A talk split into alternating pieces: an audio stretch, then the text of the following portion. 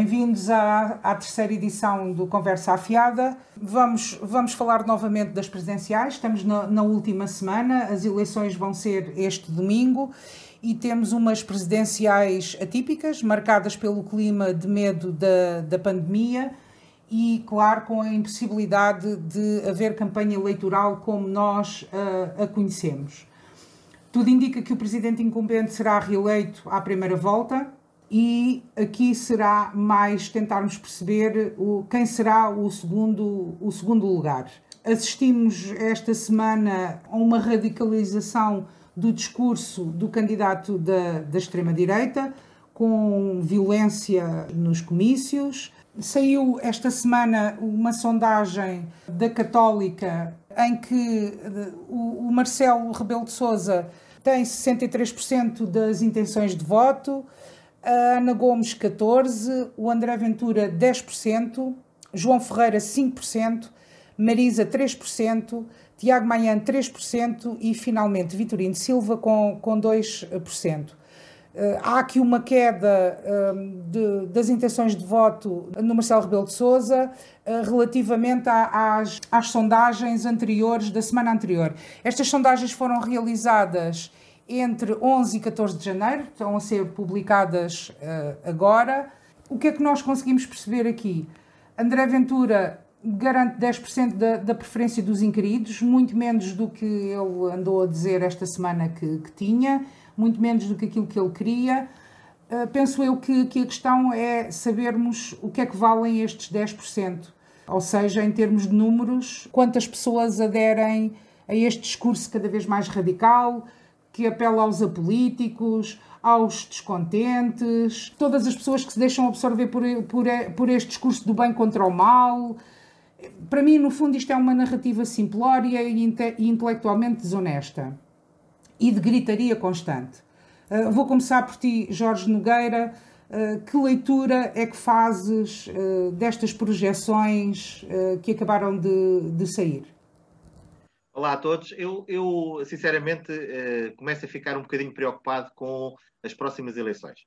Há aqui um conjunto de fatores que despertam em mim uma preocupação acrescida. É, é claro que no próximo domingo os portugueses precisam de encontrar uma força suplementar uh, para se obrigarem a sair de casa e ir votar. E nós, e, e, isso é essencial, nós temos de ter consciência que há um conjunto de pessoas que vai com medo a estas eleições e vai votar com medo. Há um conjunto de problemas que o próximo ato eleitoral trará até eh, na simples, algo que sempre se passou bem, que sempre correu bem, que era a constituição das mesas eleitorais. Neste momento há um conjunto de problemas para termos eh, mesas eh, eleitorais com as cinco pessoas que são necessárias por cada mesa. E isso é dramático, porque nós estamos a viver mesmo, mesmo um, um, um perigo, uh, uh, e, um perigo democrático, uh, porque há aqui fundamentos da nossa democracia eh, que eh, de alguma forma podem ser colocados em questão. E, portanto, estou muito preocupado. Estou muito preocupado eh, porque é, sinto que, tem, que os portugueses, para irem no próximo domingo votar, têm que ser muito resilientes e têm que ter mesmo muita vontade de ir votar. E isto faz com que eu tenha em conta o seguinte: como sabem tão bem quanto eu, quando se faz uma sondagem, pergunta-se sempre ao dia de hoje se fosse votar, em quem é que votava, em quem é que, quem é que? E a pergunta é esta, que é sempre feita, e a pessoa responde que à data iria votar. Mas isso não garante que no dia em que se verifica as eleições, essa pessoa vai efetivamente votar e saia de casa para ir votar naquilo que na sondagem disse que tinha intenção de votar. Portanto, há aqui assim eh, uma questão que para mim é muito preocupante, é, tem a ver com a fidelização do eleitorado. E a fidelização do eleitorado de vários candidatos eu sei que é muito diferente.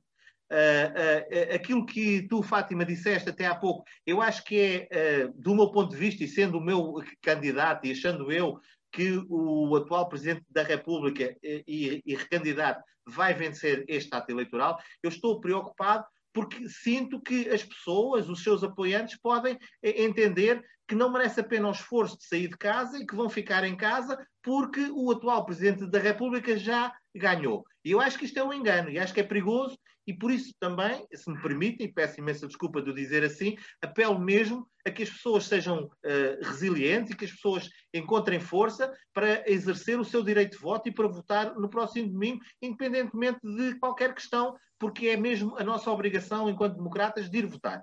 Uh, uh, e, isto faz com que depois, como com, compreendem, se por acaso a abstenção atingir níveis de 70%, de 75%, que eu quero crer, crer que não, mas há alguns estudos que estão a indicar para aí, aquilo que será a definição uh, de vencedor e de segunda volta, como compreendem tão bem quanto eu, fica muito, muito, muito limitada e pode, e pode ser, e pode ser uh, aquilo que era impensável à data, aquilo que eu acho que é impensável, a possibilidade de haver uma segunda volta, pode, pode se tornar real.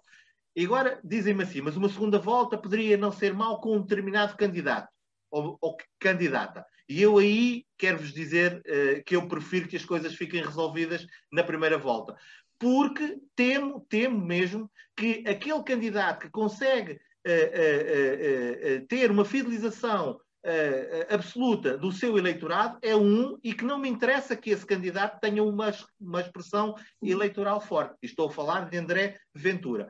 Por isso, temos, estamos aqui assim numa incógnita. Eu, sinceramente, apelo, apelo uh, veementemente que as pessoas no próximo domingo vão votar, expressem a sua vontade, uh, independentemente de quem escolherem, uh, porque é essencial para a nossa democracia e para o que nós queremos construir a seguir, que no próximo domingo nos, no... Tens de terminar, Jorge, deixa, deixa ouvir o Pedro Mendonça. Pedro Mendonça, achas que o eleitorado de André Ventura está mais mobilizado?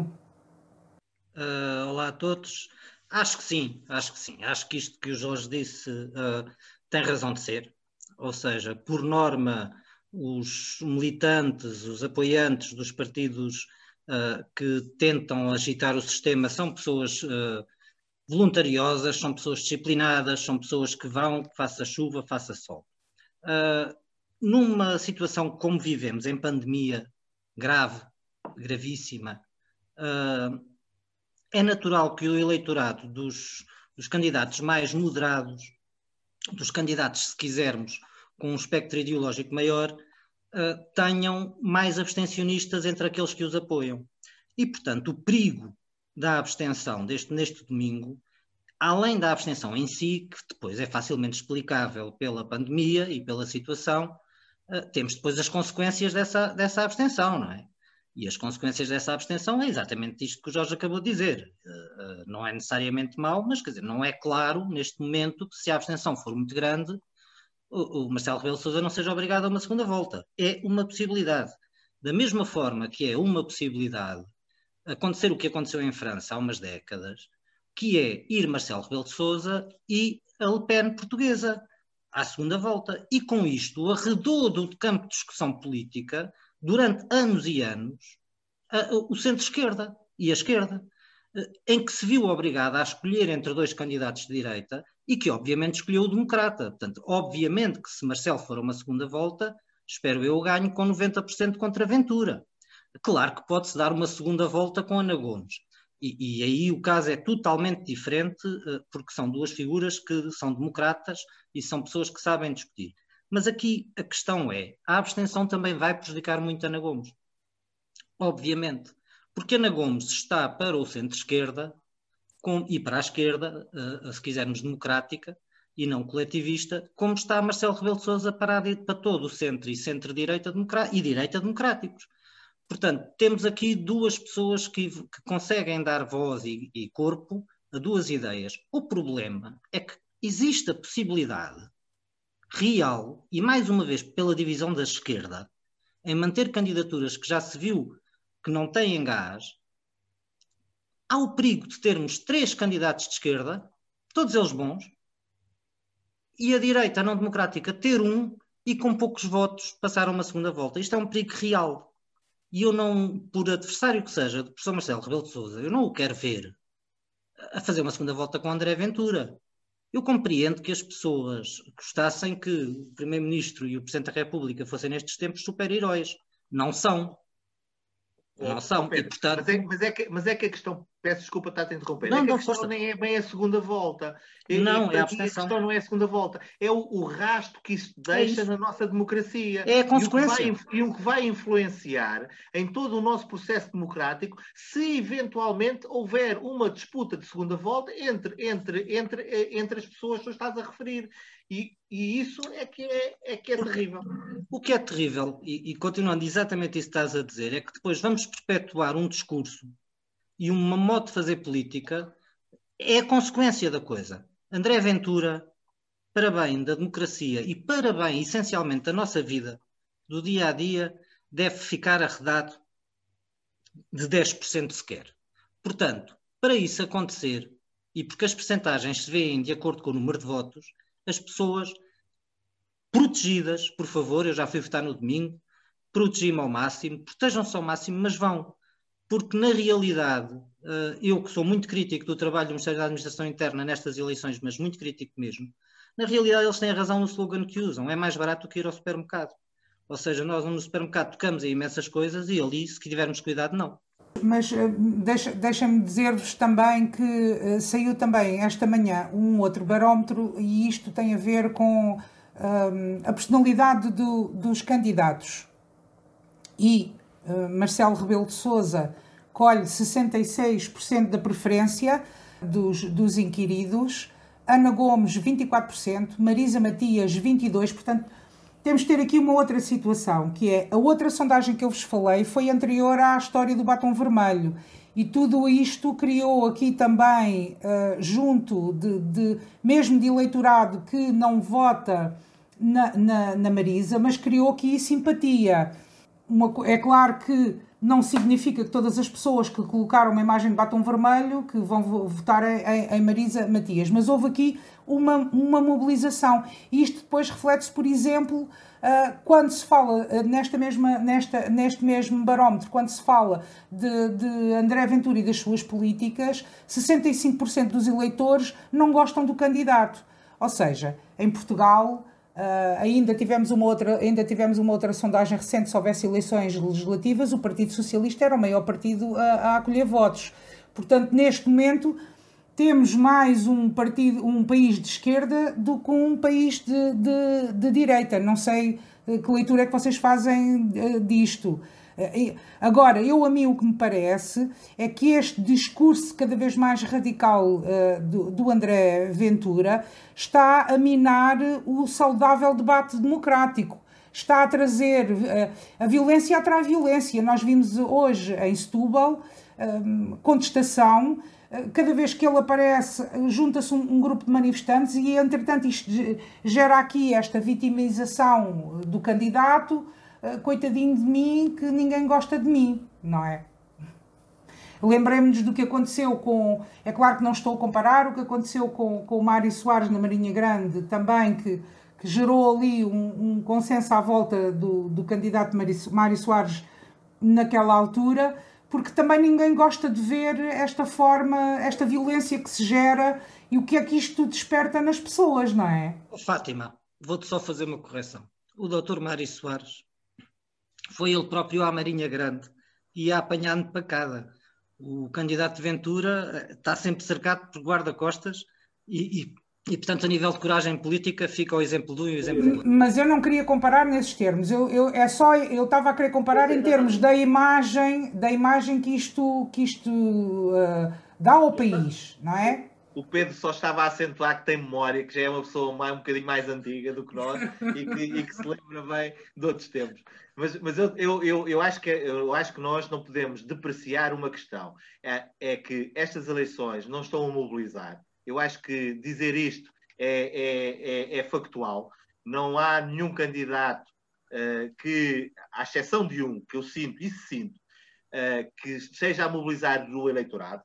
Portanto, e isso é um perigo. Depois há uma questão que se vem verificando em muitos atos eleitorais e não só cá, que é há pessoas que nas, nas, nas entrevistas uh, para inquéritos eleitorais, sondagens, têm vergonha de dizer exatamente em quem é que vão votar. Uh, e têm vergonha. E eu admito, sinceramente, eu admito que haja uh, um, um, erro de análise relativamente a um conjunto alargado de cidadãos portugueses que não manifestam por vergonha exatamente onde vão votar. Portanto, estamos a falar de coisas, até nós podemos, eh, se vocês recordarem, há quatro anos, naquilo que é, e a América tem pouca comparação com o que se passa cá, neste momento ainda, mas aquilo que se passou em relação a Trump e às sondagens que eram feitas e aquilo que houve durante muito tempo, que houve um equívoco, porque depois os, os, o, o, aquele, o pessoal especialista nesta análise concluiu que as pessoas tinham vergonha de dizer que iam votar no Trump. E, isto é um fenómeno que, que, não, que não é nosso, que, uh, que é assim, e se nós pensarmos nele, uh, pode acontecer. Oh Jorge, eu acho que tens razão. Existem sempre uh, uma quantidade de eleitores que sabe o que está a fazer e que tem vergonha de o dizer. E, e, esta é a realidade que se passou com Trump e vamos ver se passa ou não passa com o Chega de, do candidato Ventura. Há também, uh, não, uh, sobre a, a, falta de. Não é de carisma, porque eles até têm carisma, os candidatos, a falta de envolvência que, esta, que estas eleições estão a trazer também passa muito por aquilo que eu disse aqui no, no, no, na semana passada, passa muito pelo exercício de, de, desvalorizar as eleições que foi sendo feito.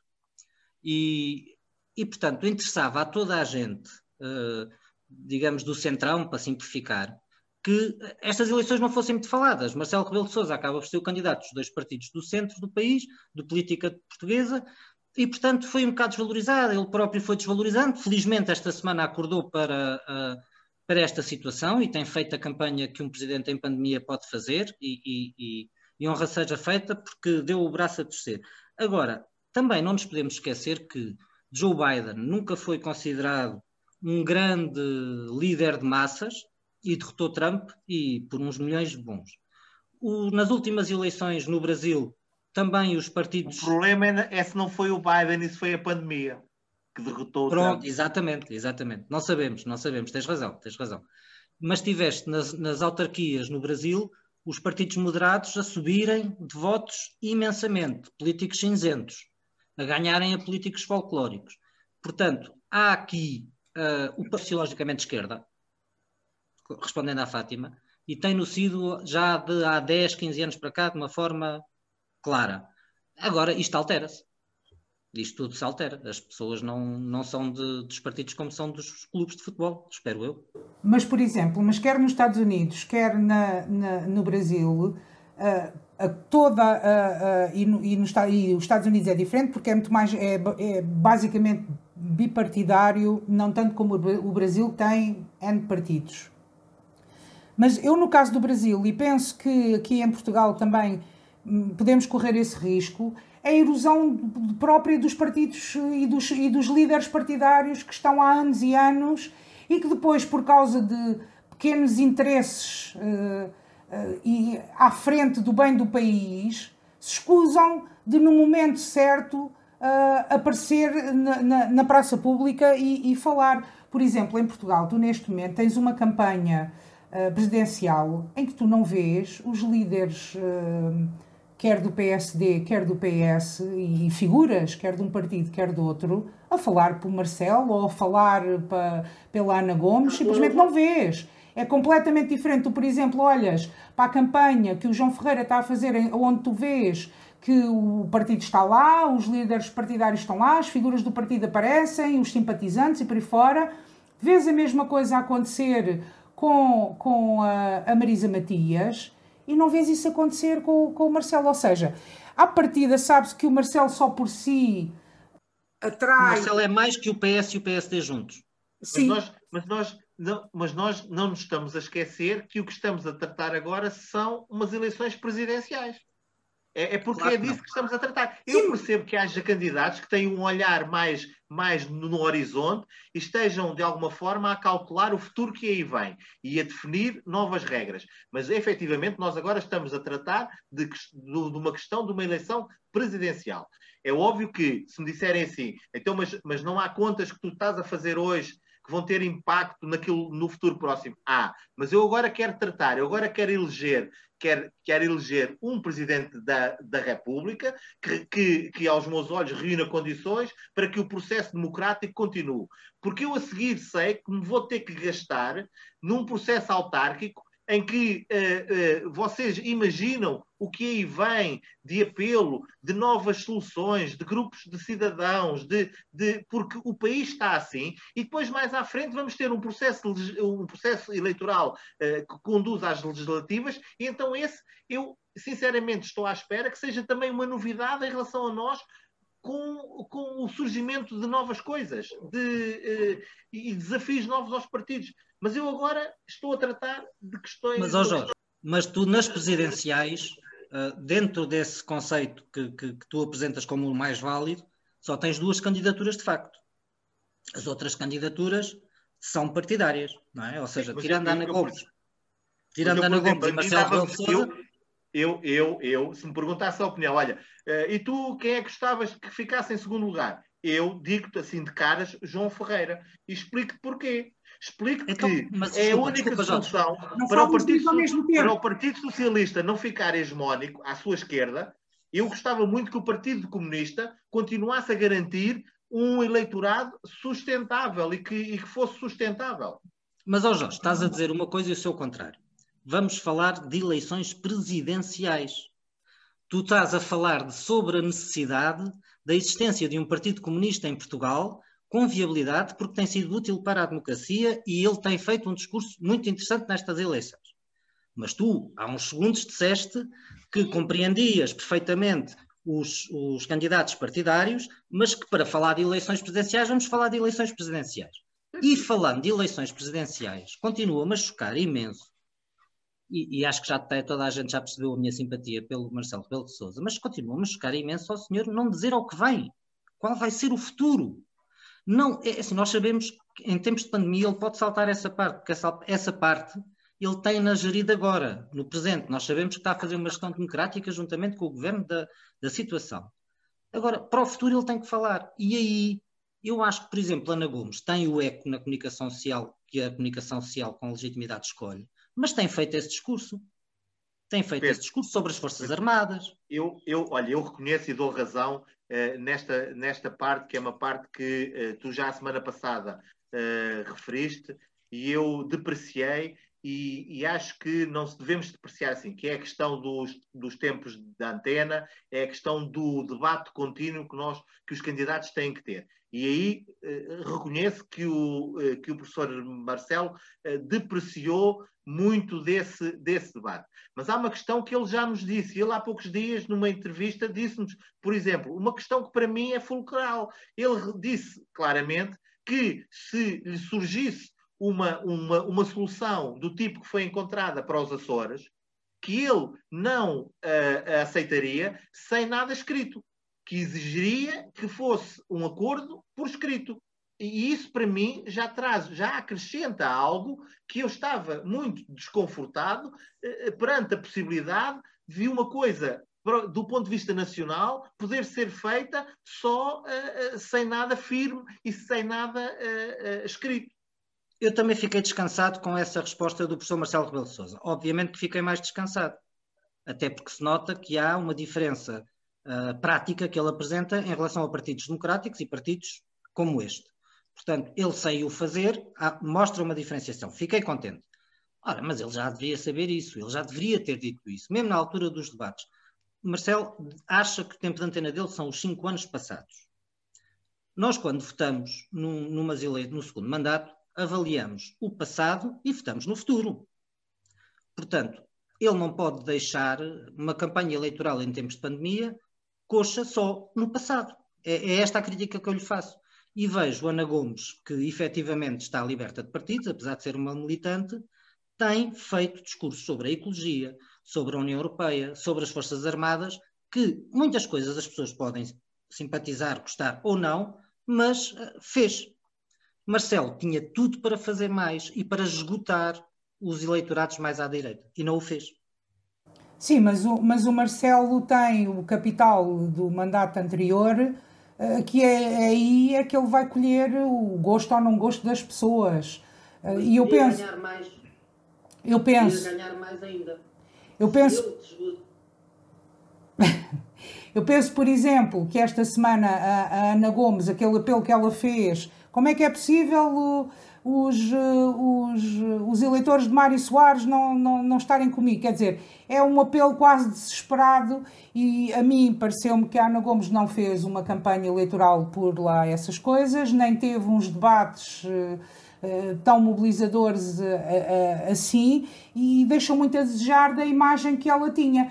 E depois há aqui uma outra coisa: a Ana Gomes não colhe assim tanto, tanta apreciação no próprio Partido Socialista. Lá há questões internas do próprio Partido Socialista que têm a ver com isso. Uh, de tal maneira que grande parte dos socialistas vão votar no, no, no professor Marcelo, Rebelo de Sousa e isso é mais do que evidente. Uh, quanto a isso, não, não me parece. Ela queria, ser, uh, ela queria ser uma herdeira uma herdeira de Sampaio da Nova e, e ou, ou, de, ou de Manuel Alegre, mas infelizmente não consegue e não tem atributos para isso. E, e, e é algo que eu, sinceramente, eh, e isto é, é, é, algo que eu até penso que se fosse eh, eh, que a democracia tinha a ganhar se a Ana Gomes, tal como a conhecemos, tivesse alterado alguma coisa no seu, no, no, em toda a sua campanha, pudesse ser mais abrangente, e ela não o conseguiu, porque foi sempre, radicalizou sempre um, o seu discurso, e, e, isso fez com que hoje esteja a lutar. Eu, eu, eu não podendo ser o, o, o segundo classificado nestas eleições, o candidato que o Partido Comunista apresenta, João Ferreira, mas isto era também, também há aqui um cinismo da minha parte, que tem a ver com aquilo que se vai passar a seguir, mas e, uh, acho que, uh, sinceramente, que fica Ana Gomes com esse segundo lugar, mas tenho a certeza absoluta que todos os herdeiros uh, do Partido Socialista, de figuras que outrora se apresentaram, estão muito mal servidos, sinceramente. Vamos avançar para o, para o segundo tema. Esta semana estamos em confinamento, houve esta confusão toda à volta das escolas. Abre a escola, não fecha a escola. Houve aqui uma pressão social e uma pressão política para o encerramento uh, das escolas. Ouvimos especialistas a dizerem que era mais importante a escola estar aberta por causa do, do bem-estar mental e social dos miúdos, da, da, das crianças, dos jovens adultos que, que estão a frequentar. Falou-se também na, na, nas necessidades alimentares e sociais há aqui também várias questões, mas que a questão aqui foi a quantidade, portanto, lá está os tais, os tais 2 milhões de pessoas que continuaram a ter que sair porque iam colocar os filhos à escola, iam buscar os filhos à escola. Que, que leitura é que vocês fazem? Uh, Jorge, vou começar por ti. Eras, eras a favor da abertura do encerramento de, das escolas? Vi também que criticaste uh, estas incertezas do governo, o tempo que demora entre uh, toma a decisão, sai o diploma cá para fora, a medida entra em vigor, depois a medida já era a medida da medida, o... enfim, eu, sabemos que não, não há de ser fácil estar uh, à frente do país numa altura destas, a tomar decisões, a ter que ouvir tanta voz, mas temos que ouvir eh, os cientistas, é certo, mas e a voz de, do povo? Temos que também sentir a voz do povo, o que é que as pessoas sentem, apalpar o que é que se passa. Uh, Jorge, como é, que, como é que viste isto esta semana? Olha, eu, eu, eu há bocadinho à tarde estava aqui a tomar umas notas a preparar este nosso programa e, e, e escrevi o seguinte: é, é, quando não decides, os outros decidem por ti. Epá, eu acho que esta frase é uma frase que já nos acompanha há muito tempo, mas é cada vez mais verdade. E tem sido muito verdade relativamente ao que este governo tem feito ou não tem feito porque há, há, aqui questões, independentemente do, do, do, do, que eu possa opinar e do que eu possa achar sobre a escola, sobre isso, há um conjunto de entidades, há um conjunto de especialistas que ao longo destes eh, meses, porque a pandemia não está, nós não estamos em pandemia há meia dúzia de dias, já estamos há, há tempo suficiente. O, o, o, o facto de janeiro e fevereiro serem os meses em que constantemente em Portugal há o maior número de mortes porque estamos em inverno, porque temos frio, porque a gripe anda aí. Isto são tudo dados que não são de agora e que os especialistas foram alertando desde há muito tempo para que o governo tinha que ouvir estas pessoas e tinha que decidir. O, a conclusão a que eu chego é que uh, não, houve, não houve muita decisão. Para dizer que houve pouca decisão relativamente a coisas que a mim me pareceram uh, e que me parecem que eram essenciais. Eu, ouvi, eu não tenho competência nenhuma para analisar do ponto de vista educativo, do ponto de vista do funcionamento das escolas, não tenho competência nenhuma nessa área, mas ouvi pessoas proporem que porque é que não se prolongou as férias de Natal uh, durante mais tempo, uh, evitava-se que os miúdos fossem para a escola, compensava-se a seguir. Uh, ouvi um conjunto de soluções. Eu sempre fui daqueles que fui dizendo, ouvindo muita gente, que eu achava que é um bem a escola ficar, a escola estar aberta, é um bem que nós consigamos ministrar educação nas escolas aos miúdos, mas também sei que neste momento nós não, vamos, não, não conseguimos corrigir as desigualdades, uh, as desigualdades profundas que existem neste país e que são ancestrais e que têm séculos, as desigualdades não são de ontem, vêm do passado, uh, não as vamos conseguir resolver em pandemia. Ou seja, com, com, isto eu quero dizer, eu, vamos tentar tudo por tudo para não as agravar de uma forma absoluta, mas não podemos, é neste tempo em que o nosso chapéu, aquele chapéu que nos cobra a todos, é a saúde pública, não podemos estar hesitantes relativamente a questões que vamos, vamos ter que resolver um bocadinho mais à frente. resumindo, concordo concordo que se feche as escolas, concordo que se faça uma paragem, porque os números que nós ouvimos e as projeções que uh, uh, os especialistas têm relativamente ao número de casos e ao, e ao, número de mortos é aflitivo. E por isso temos que mesmo que travar às quatro rodas.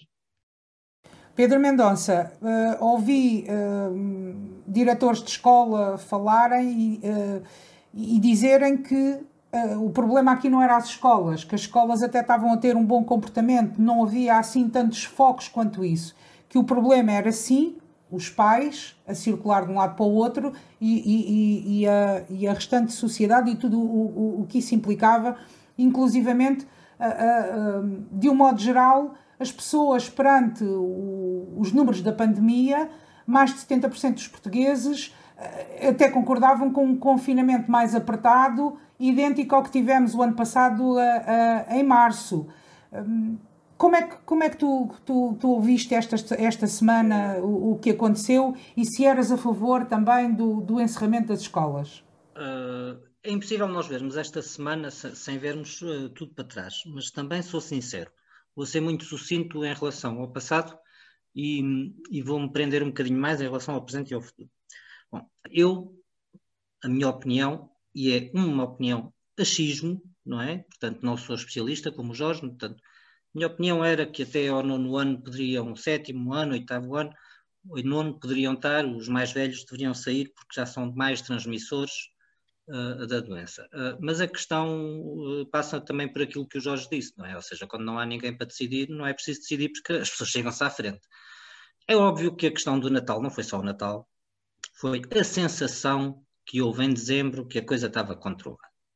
Foi uma sensação que houve no aparelho de Estado, nos partidos todos, no Presidente da República, no Primeiro-Ministro, na Ministra da Saúde e mesmo em alguns especialistas. Não ouvíamos nessa, nessa altura vozes que, que pusessem em alerta pessoas sensatas, como é óbvio, não é? Porque senão o assunto já tinha vindo, já tinha vindo há mais tempo.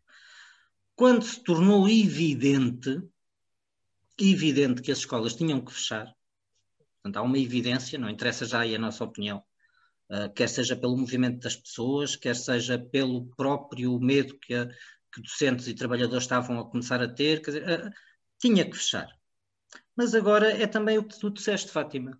É, é, agora temos um confinamento igual ao que tivemos em março. O que não temos é uma atitude igual, nem do Estado, e no Estado eu meto não só o Governo, o Presidente da República, mas também os outros partidos, nem no Estado nem na população.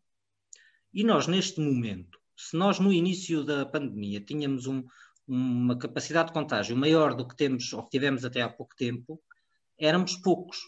Agora, isto, isto está, enquanto não houver as vacinas numa grande parte da população, isto pode descomandar e estamos, estamos neste momento a ter uma pressão no, no Serviço Nacional de Saúde e no Sistema Nacional de Saúde inacreditável. E quando nós começamos a ouvir pessoas, ah, mas eh, vão aos privados, claro que vão aos privados, têm, claro que têm que ir aos privados, mas não vai resolver. Já estão a ir. Exatamente, já estão a ir, não, vai, não, não é possível. As pessoas têm que se mentalizar que uh, a, a, a, coordenação entre o Estado, entre o Serviço Nacional de Saúde e os hospitais e os grupos privados já existe há muito tempo. As pessoas não estão a morrer às portas dos hospitais em Portugal por uma questão ideológica. Isso não existe, nem para um lado nem para o outro. Uh, vamos ser claros. Agora, efetivamente, nós temos mesmo que confinar a sério. E eu percebo a pressão dos partidos e do governo ao não quererem confinar a sério, porque economicamente nós somos um país frágil, que veio de um, de um resgate económico duro, que teve uma, umas políticas económicas para uns boas, para outros menos boas, mas duras no geral para, para a população. Estamos efetivamente com, com, com desigualdade social desde há séculos, mas também temos alguma nova que se está a criar. E, portanto, agora para custar o menos possível, temos todos, Estado também, temos todos que fazer um esforço. Ficarmos em casa, com exceção do dia das eleições, porque é como eu digo, é ir a uma urna e votar. As pessoas comparam como se fosse ir ao café, não é. A minha opinião geral sobre a pandemia é esta, é levar a sério. Eu, eu, eu, o que me parece sinceramente é, é e isto não, não é achismo meu, ou, foi ao, ao, é, é um, algo que se sente e que se consegue comprovar com a experiência e até inclusivamente durante esta semana até ouvi alguns especialistas na matéria a falarem sobre o assunto. As pessoas habituam-se. O ser humano habitua-se à desgraça. Nós vivemos, nós não vivemos uh, diariamente uh, o, o, o, sofrimento do, que vive, uh, dos hospitais, porque não somos médicos, não somos 20 dias Desculpa? Nós habituamos especialistas que em 20 dias nós habituamos a, a, a, essas situações novas. Lá está. Nós, nós não estamos a viver como estão os médicos e os enfermeiros e todo o pessoal que, que à volta de, de, dos hospitais. Não estamos a viver a desgraça, não estamos a viver o sofrimento, não o estamos a ver. E, e aquilo que me parece é que as pessoas perdem o medo. As pessoas, ao perderem o medo, logo descontraem e pensam que só acontece ao outro e, e, desvalorizam aqui, desvalorizam ali. Se nós pensarmos o que aconteceu, por exemplo, em, em, tempos de guerra, que nós ficamos a pensar, mas como é que uma guerra dura, dura sete anos e como é que as pessoas depois viveram aquele tempo todo? As pessoas habituam-se, o ser humano tem esta capacidade Portanto, eu penso que é, que é por aí. É preciso, claro, uma grande liderança, é preciso uh, pensar bem e, e, e tomar as, as, decisões uh, certas. É claro que não é fácil, eu não queria estar a calçar aqueles sapatos uh, que os nossos governantes têm neste momento, sem dúvida.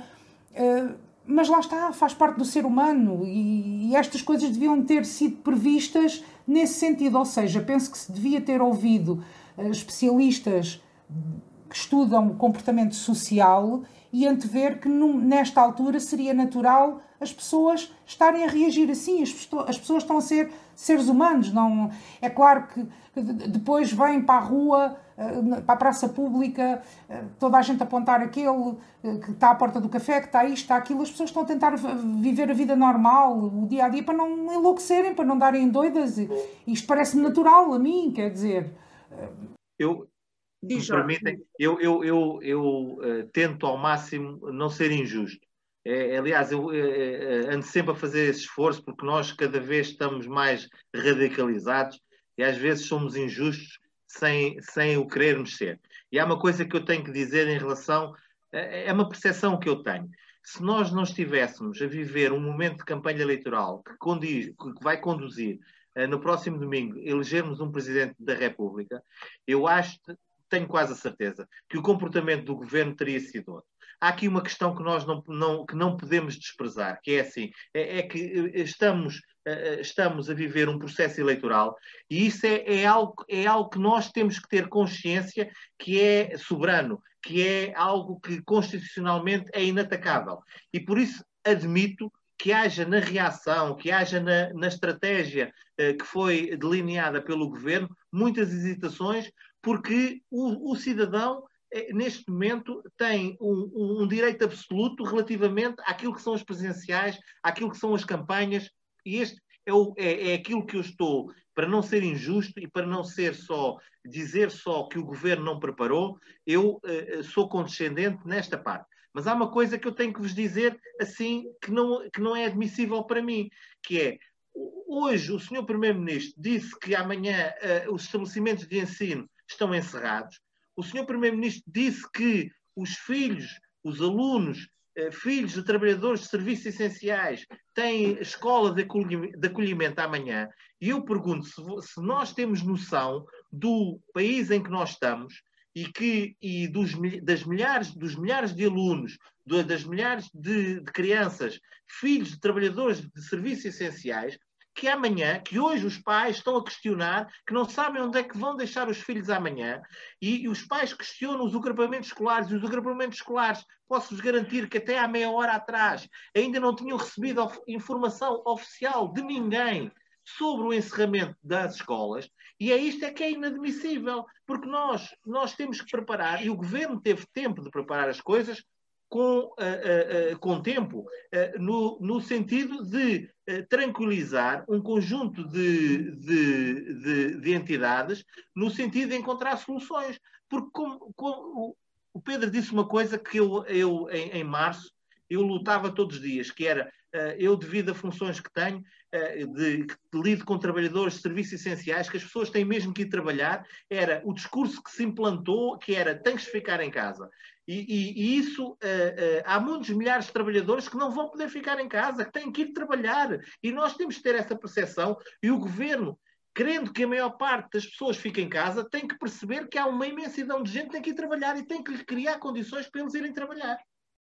E não só, e não só as pessoas que forçosamente têm que ir trabalhar para que a sociedade funcione, há também uma série de gente que tem que ir trabalhar para ganhar a vida. As pessoas estão. Porque há medidas, sim, há medidas, mas as medidas não vão ser para toda a gente. Vai ficar muita gente fora dessas medidas porque não cumpre os requisitos. Se não cumprir os requisitos, essas pessoas não vão ter direito a coisíssima nenhuma. E que remédio têm elas se não ir trabalhar para conseguir pagar as contas? Portanto, é um desespero muito grande dessas pessoas também, claro. Pedro, diz. Eu pegando naquilo que tu dizes, é, vou só dar um exemplo que todas as pessoas uh, conhecem. As senhoras que fazem as limpezas a dias ou à hora. Nós sabemos que em março, a esmagadora maioria das pessoas que tinham essas, esses serviços deixaram de os querer por medo da contaminação. A maioria dessas senhoras, e hoje em dia já alguns homens, que infelizmente não passam recibos, infelizmente não tão legais, e portanto é, é, são pessoas que são atiradas eh, para a miséria. Em março e abril conseguiu-se algumas almofadas para elas e espero, sinceramente, que, que se consiga agora também. Sobre a, a, campanha eleitoral e a pandemia, o que o Jorge diz uh, tem toda a razão. E aí não é só do governo, é mesmo de toda, novamente, todo o Estado, não é? E pegamos no Natal. Aquilo no Natal, eu acredito que estavam a tomar a, a melhor decisão que achavam que estavam a tomar, todos, uh, da, da, dependendo daquilo que os especialistas lhes disseram. Mas também sei que se não houver, sei, ou em tu, já estou como Jorge, podemos estar a ser injustos, mas em tu, que, quer dizer, em dezembro as eleições iam ser em janeiro e os partidos, mesmo os que não têm candidatos, têm interesses eleitorais eh, legítimos e, e ainda bem que os têm. E, portanto, houve aqui e há aqui até dia 24, naturalmente, uma tentativa de equilíbrio que se calhar já saberiam ser impossível. Ou seja, há equilíbrios que se têm que tentar e há equilíbrios que depois, sabendo que se vai ser injusto em certas áreas, que se tem que fazer. E isto do confinamento uh, mais duro foi isso que aconteceu. Portanto, não foi só o governo, não foi só o Presidente da República, todos os partidos ouvidos com assento parlamentar, todos foram unânimes. Portanto, havia uh, uh, esta onda que se criou. Pronto. E por isso é que eu falei há pouco que é mais importante falarmos no, no presente e no futuro.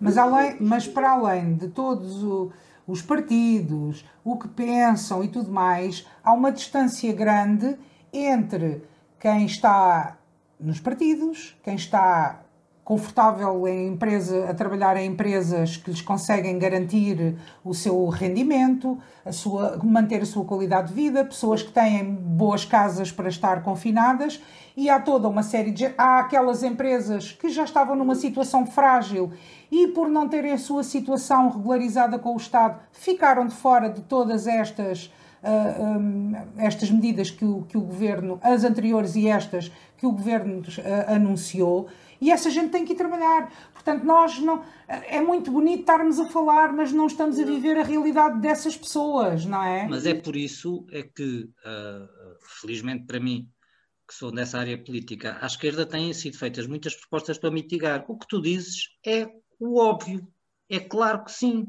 Porque uma pessoa, entre comer e o vírus, a pessoa vai querer comer. Não, não, não, não, tanto faz ser contaminado ou não. Se tem filhos para dar de comer, tem que dar de comer. Acabou. Ponto final. Nem precisamos, felizmente, estar uh, uh, nas, nas, calças dessas, nos sapatos dessas pessoas para saber que isso é assim, basta termos empatia com o outro e pormos no lugar deles, não é? E, portanto, é, é, é, é fora de questão. Agora, também sabemos que se mantivermos uma circulação no país além do estritamente necessário, que é mau, é péssimo, a médio e longo prazo, não só para a saúde pública, como também para a economia, ou seja, depois o arranque é muito mais, mais ao relanti, ou como é que se diz, relanti, um, e, portanto, é bonito dizer porque tem que ser feito.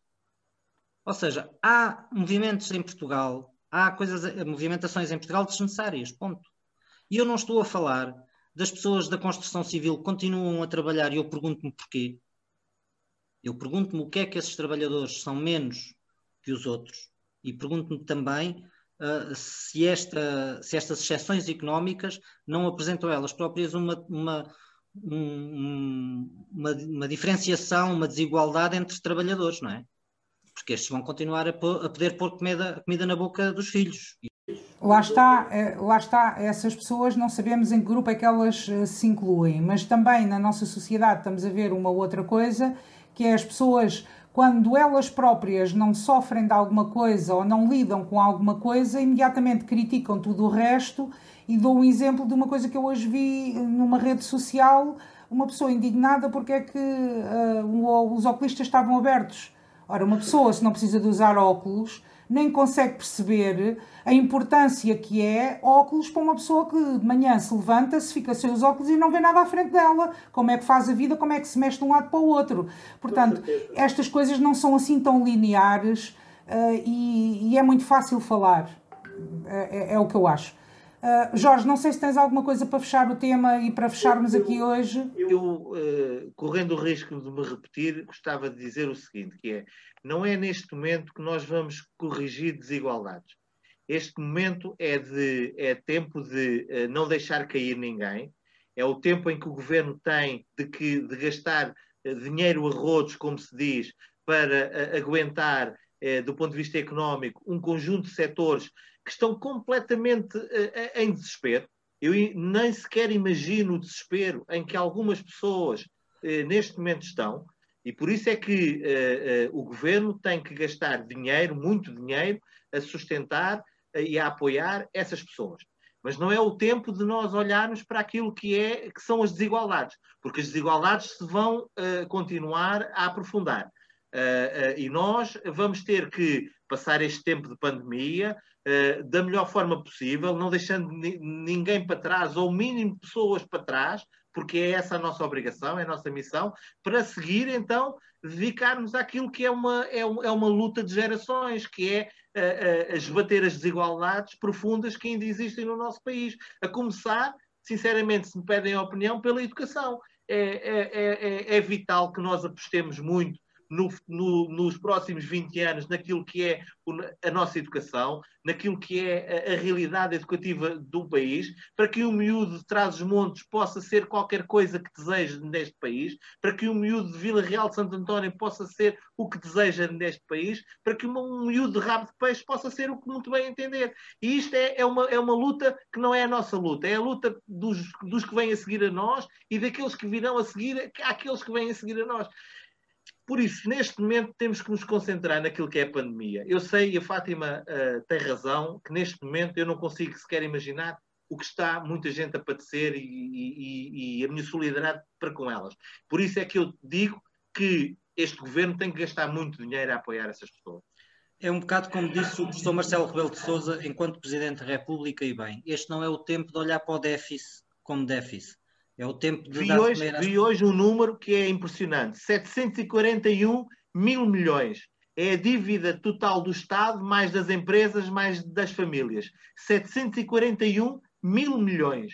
E a própria, e a própria União Europeia, Presidente da, da Comissão, hoje também já disse que se houvesse necessidade de reavaliar a chamada bazuca, que se reavaliava.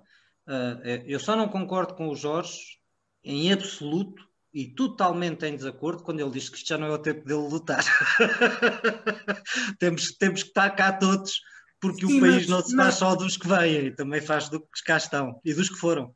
Mas essa, mas essa conversa da bazuca também, isso é tudo muito bonito, mas a bazuca ainda falta muitos meses, ainda vamos ter que padecer muito, muito, muito tempo até, até vir algum dinheiro e depois a seguir ainda vai dar uma grande confusão e uma grande briga todo esse dinheiro. Mas nós vamos ter que ficar por aqui hoje vamos passar às notas finais. Desta vez vou começar contigo, Pedro Mendonça. Uh, o que é que trazes hoje para notas finais?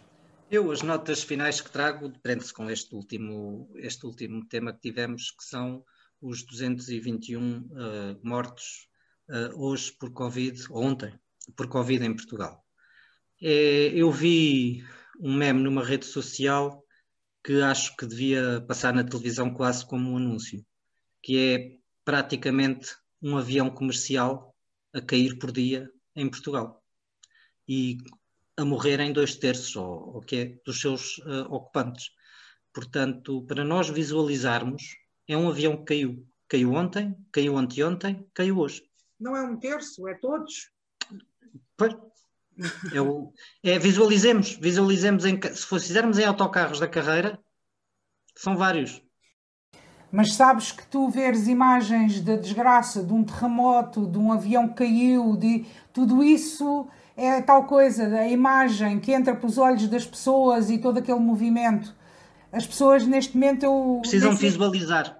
Foi, foi tão bonita uma, peço desculpa, mas foi tão bonita uma expressão que o Pedro Mendonça utilizou, que é mesmo cartacheira. Um, um autocarro da carreira é algo que nos caracteriza, não é? Mas Fátima, estavas-me a perguntar qual era a minha nota final. Era. Eu assim, eu como, eu como preparo este programa, uh, uh, fui ver algo que, que me interessa muito, até porque era uh, algo que estávamos a falar que tinha a ver com a educação. E então, certeza absoluta que têm noção disto, em cada 100 portugueses só existem 20 que têm ensino superior. 23 têm o secundário e 10 têm o segundo ciclo e 21 o primeiro ciclo. E ainda há 6 portugueses em cada 100 que não têm qualquer nível de escolaridade. 2020. São números, são percentagens de 2020. E é isto, é este tem que ser o nosso esforço. Porque quando nós dizemos, às vezes, nas redes sociais que o Pedro Mendonça às vezes frequenta e que vemos lá que toda a gente vai estudar e que toda a gente anda na, na universidade e toda a gente e e toda a gente, é muito pouca gente. É muito pouca gente e nós temos mesmo que investir muito nisso. E tu tens, tens, tens muita razão nisso que estás a dizer, até porque conseguimos, e voltando às redes sociais, conseguimos perceber que de facto as pessoas têm muita dificuldade em escrever, as pessoas têm muita dificuldade em ler, as pessoas não, muita gente não percebe o, o que lê, que é outro problema, não é só saber ler, juntar o, as letras, mas é perceber o que é que significam as palavras e nós conseguimos ver isso, e tens toda a razão nisso que estás a dizer. É por isso é que a ironia não funciona nas redes sociais. Nunca sejam irónicos. É verdade, é verdade. Mas antes de nós, já houve uma cartacheira que no final do século passado fez um estudo sobre a literacia, que é, além de lermos, compreendermos o que está lá escrito. Sim, sim. E para mal, e para mal dos nossos pecados, uh, os universitários tiveram dificuldades em, em responder àquilo. Eu fui um dos que respondeu e, e, e, posso afiançar que não sou, não sou muito inteligente, como achei aquilo fácil. Portanto, já, há aqui uma aposta, na, uma aposta na educação que o Jorge diz, que é importante não pelos graus académicos, e o Jorge também não era isso que queria dizer, mas pelas ferramentas que, que dão aos cidadãos para os cidadãos poderem ser cidadãos. Isso do, do, da iliteracia no ensino superior e nos outros ensinos, isso já nos leva para outra discussão que nós provavelmente teremos a oportunidade de, de, de, ter, mais, de ter mais à frente, que é a forma como, como é o nosso, o nosso ensino, que é o empinanço. Uh, as pessoas leem-se e chegam e, e, debitam. Mas isso é outra, é, é, será outra conversa. Uh, eu trago como nota final, uh, não consigo, não resisto, que é as eleições americanas. 30 mil mentiras e imperfeições, imprecisões, aliás, imperfeições não, imprecisões, que, o, que o antigo presidente dos Estados Unidos disse e repetiu diariamente algumas ao longo de quatro anos. Eh, eu com isto o que quero dizer é que ontem foi um bom dia, eu fiquei, eh, fiquei contente. Fiquei contente por saber que hoje o presidente Biden uh, voltou a colocar os Estados Unidos no, no Acordo de Paris, na Organização Mundial de Saúde e mais uma série de, de, de boas, de boas uh, legislações e de atitudes e fiquei contente uh, por isso. Meus caros, muito obrigada pela vossa presença por, nesta, nesta conversa deste, deste, neste dia invernoso. Cá estaremos para a próxima semana. Muito boa noite. Muito obrigado e boa noite. E proteja. Adeus a todos. Saúde.